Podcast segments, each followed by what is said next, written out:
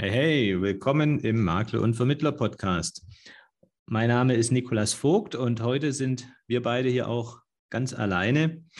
Und ich möchte dir heute fünf Mindset-Shifts vorstellen, die mich sehr weitergebracht haben. Und beim Mindset-Shift, da ähm, schaltet jetzt die Hälfte wahrscheinlich schon wieder gedanklich ab. Die dürfen auch gerne abschalten ähm, und bleib einfach nur dran, wenn dich das Thema interessiert. Einfach mal ein bisschen was Unternehmerisches ähm, hier als Gedanken mitzunehmen, als Gedankenanregung. Dann bleib einfach äh, gerne dran.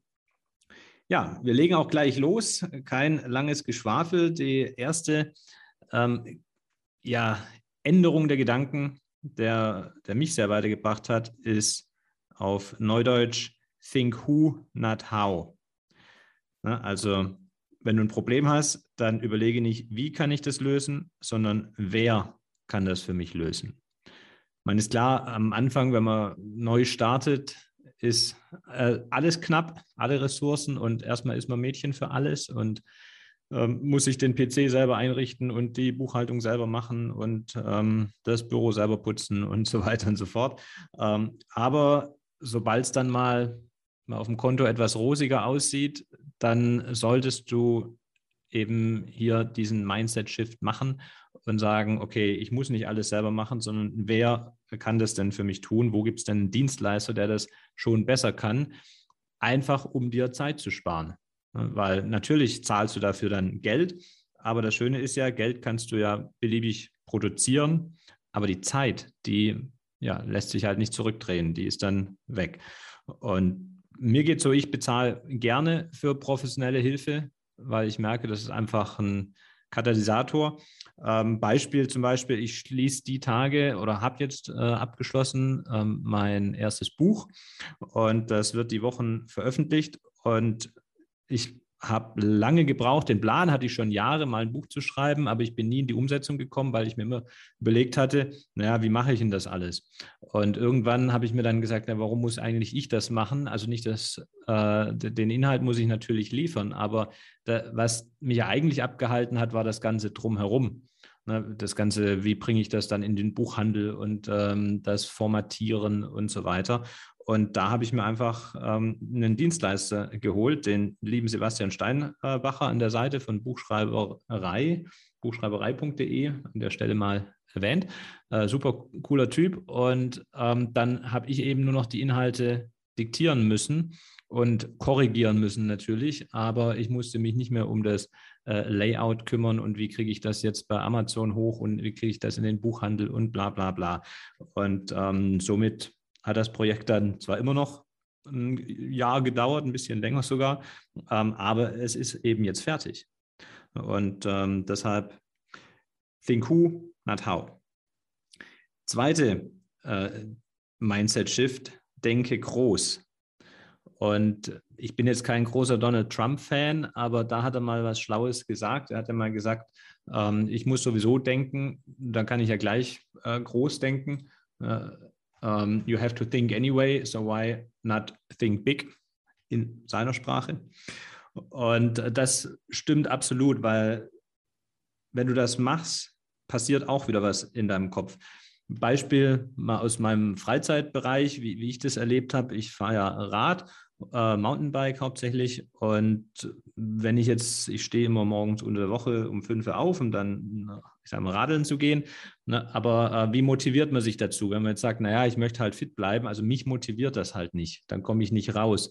Und in meiner äh, aktiveren Amateurzeit habe ich mir dann einfach das Ziel gesetzt, ich will deutscher Meister werden. Und das motiviert einfach ganz anders. Ja, dann fragst du nicht mehr, ähm, will ich jetzt aufstehen oder nicht, sondern du hast ein Ziel. Am besten kommunizierst du das Ziel auch noch nach außen äh, und dann ähm, ist das selbstverständlich. Und ja, hat ja auch geklappt. Ähm, also Amateure, äh, Deutsche Meister Amateur, ich glaube, es war aber 2008 oder so, schon eine Weile her.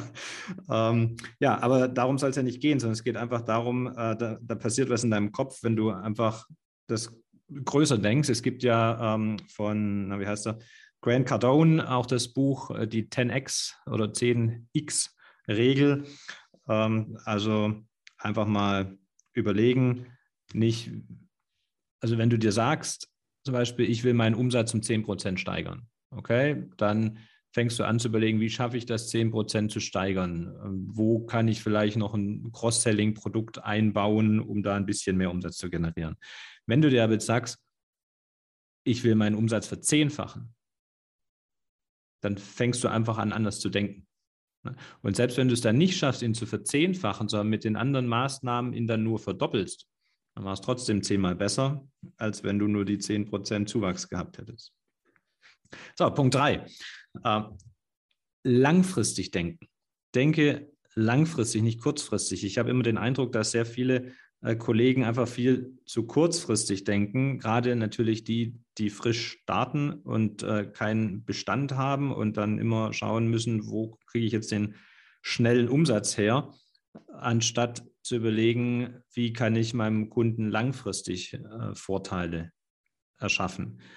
Aber ich kann es nur raten, auch wenn es schwerfällt am Anfang, denke trotzdem immer rein langfristig. Wie kannst du langfristig ein Unternehmen aufbauen, was deiner Zielgruppe langfristig einen Wert schafft? Und dann kommt der Erfolg von ganz alleine. Und das sind einfach ganz andere Maßnahmen, als schnell einen Umsatz zu machen. Schnell Umsatz, dann bin ich wieder im Jahresendgeschäft äh, und muss mich jetzt plötzlich ganz schnell um Kfz kümmern, obwohl das vielleicht gar nicht zu meiner äh, Strategie passt oder sonstige Dinge. Langfristig ist bei, zum Beispiel bei uns bei der WBV, wir haben schon 2008 war das, glaube ich, auch so rum, äh, angefangen. Wir haben es damals WBV Premium Service genannt. Das heißt, wir haben einfach äh, die, jemanden eingestellt, der die Kunden äh, einmal im Jahr angerufen hat, nur um ihnen Verbesserungsmöglichkeiten aufzuzeigen. Das hat uns äh, kurzfristig auch mal das Geld aus der Tasche rausgewirtschaftet, wenn da Ersparnisse dabei waren. Aber es hat halt für eine langfristige Kundenbindung äh, gesorgt. Das war noch sehr handgestrickt am Anfang, aber auch da einfach mal anfangen mit einer Idee und dann kann man den Prozess über die Zeit verfeinern. Inzwischen ist das äh, zum größten Teil automatisiert und digitalisiert, aber es hat sich eben sehr bewährt. Und ja, deshalb Punkt drei, langfristig denken. Auch ein anderes Beispiel übrigens ist der Podcast hier. Ne? Ähm, ich, wir haben den Podcast äh, beide nicht gestartet. Wir haben ja zu unterschiedlichen Zeitpunkten der Thorsten als erstes gestartet und ich dann bin später dazugekommen, aber ich bin auch nicht dazugekommen mit dem Ziel, äh, damit jetzt ganz konkret irgendein Ziel kurzfristig erreichen zu müssen, sondern es ging mir darum, ähm, wenn ja, es ist mehr so eine Karma-Sache. Ne? Ich gebe einfach mal und ich weiß, da wird langfristig dann irgendwas von irgendwo zurückkommen. Und das tut es ja schon. Punkt 4. Keine Knauserei mehr. Das ist für mich als Schwaben natürlich besonders schwierig, könnte man meinen. ähm, aber ja, ist es vielleicht auch am Anfang. Aber ich sage mir schon seit Jahrzehnten, von daher ist es vielleicht doch nicht so schwierig als Schwabe, ähm, wer billig kauft, kauft zweimal. Also setze auf Qualität, ob das jetzt die Software ist, wo du das nächste Software kaufen musst, nächste MVP, dann kauft das Bessere. Auch wenn es deutlich teurer ist, du wirst daran langfristig Freude haben und das wird sich bewähren, weil ansonsten ist so ein Billigsoftware ist total buggy und dann hast du ständig Probleme damit, die stürzt ab, die funktioniert nicht. Und eine Qualitätssoftware, die läuft halt durch. Nur mal als Beispiel. Ähm, sei da mal großzügig, weil Qualität macht am Ende auch Spaß. Auch das gehört ja dazu. Wenn du, wenn du einfach geile Tools hast, dann macht es Spaß, damit zu arbeiten. Jetzt nicht nur Software, das kann auch das neue Handy sein, das äh, sind die Mitarbeiter ähm, etc. etc. Ne? Sei einfach äh, großzügig. Ähm, von irgendwo kommt es zurück. Und ähm, ja, wenn du es gar nicht erwartest, kommt es von irgendwo anders. Aber gönn dir, man hat auch nur ein Leben, also keine Knauserei. Und dann haben wir auch schon den fünften Punkt. Mal wieder auf Neudeutsch. Naja, so halber. How, äh, denke how statt if. Ne? Also frag dich nicht, ob etwas geht, sondern frag dich, wie es geht. Frage nicht, ob etwas geht, sondern frage dich, wie es geht. Das bringt dich auf komplett andere Antworten. Probier es einfach mal aus. Und wenn es dann nicht klappt, ja super, dann hast du halt einen Weg gefunden, wie es nicht klappt und dann probierst du den nächsten We Weg aus. Ich frage mich zum Beispiel immer, ähm, wenn, mir, wenn mir wieder in den Kopf kommt, ja, das geht doch nicht, dann frage ich mich, gibt es irgendeinen Menschen auf der Welt, der das schon mal geschafft hat? Und dann fällt mir in der Regel jemand ein und dann denke ich mir, okay, wenn es der geschafft hat, dann kann ich es doch auch schaffen. Dann muss ich jetzt nur noch den Weg finden, wie ich da hinkomme. Und der geht im Zweifel über Trial and Error, also einfach mal ausprobieren und wenn es nicht klappt, dann einen anderen Weg ausprobieren. Ist allemal besser, als den Kopf in den Sand zu stecken und einfach nichts zu tun, weil man glaubt, es würde sowieso nicht funktionieren. Wenn du zum Beispiel sagst, ach, wäre das toll, so am Stammtisch, ne, ah, wäre schon toll, wenn man hier als Berater die High-Potential-Kunden hätte, aber das geht ja sowieso nicht. Das haben ja nur die Großen. Da und so weiter. Ne?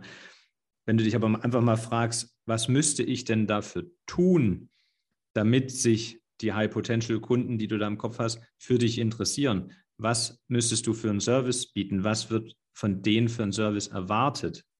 Und wie können dich diese Personen finden?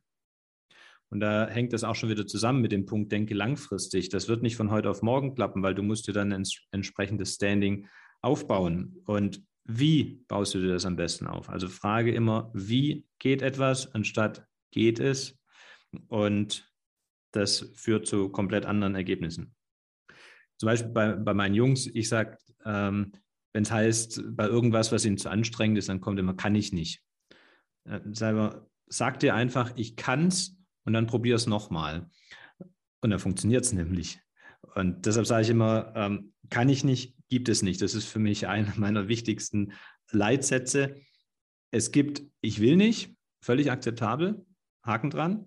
Oder ich kann es noch nicht, aber ich will es lernen. Das sind die zwei Möglichkeiten. Oder ich kann es halt. Ich merke das auch zum Beispiel beim Fahrrad, wenn du beim Mountainbike äh, stehst du vor vielleicht einer komplizierten Stelle zu fahren und wenn du dir dann sagst, oh je, oh je, das sieht schwierig aus, das kann ich sicher nicht und probierst es dann, es wird garantiert nicht funktionieren. Wenn du dir die Stelle anguckst und sagst, ich kann das und probierst es, dann funktioniert es. Also sag dir, ich kann es. Ja, das einfach mal fünf Einblicke in mein Mindset inzwischen, die mich weitergebracht haben. Vielleicht helfen sie dir auch weiter. Würde mich über ein Feedback freuen, ob dir sowas gefällt. Dann ähm, mache ich das auch gerne mal wieder. Auch auf der Vacation sind das so Themen. Ich interessiere mich dafür. Mir macht sowas Spaß und da freue ich mich schon drauf, nächste Woche mich mit den Kollegen austauschen zu können.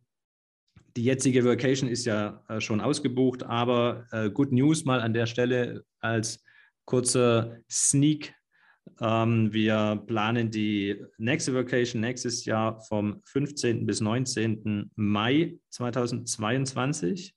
Und wir haben schon eine Warteliste, die ist auch schon wieder halb voll. Also, wenn du Bock hast, dich mit Kollegen auszutauschen, nicht nur über solche Fragen wie jetzt gerade heute, sondern auch einfach über das Tagesgeschäft und einfach zu Netzwerken, dein Netzwerk auszubauen, dann Bewirb dich gerne, geh auf vertriebsansatz.de slash workation und da klick dich einfach durch. Das ist selbsterklärend. Da steht natürlich jetzt noch das Datum äh, für die diesjährige Vacation drauf. Das kannst du einfach ignorieren und in den Kommentar in dem Fragebogen eintragen, dass es dir um nächstes Jahr geht. Und dann sprechen wir uns. Ja, dann machen wir hier mal den Sack zu. Ich wünsche dir einen wunderschönen Tag und bis zur nächsten Folge. Ciao.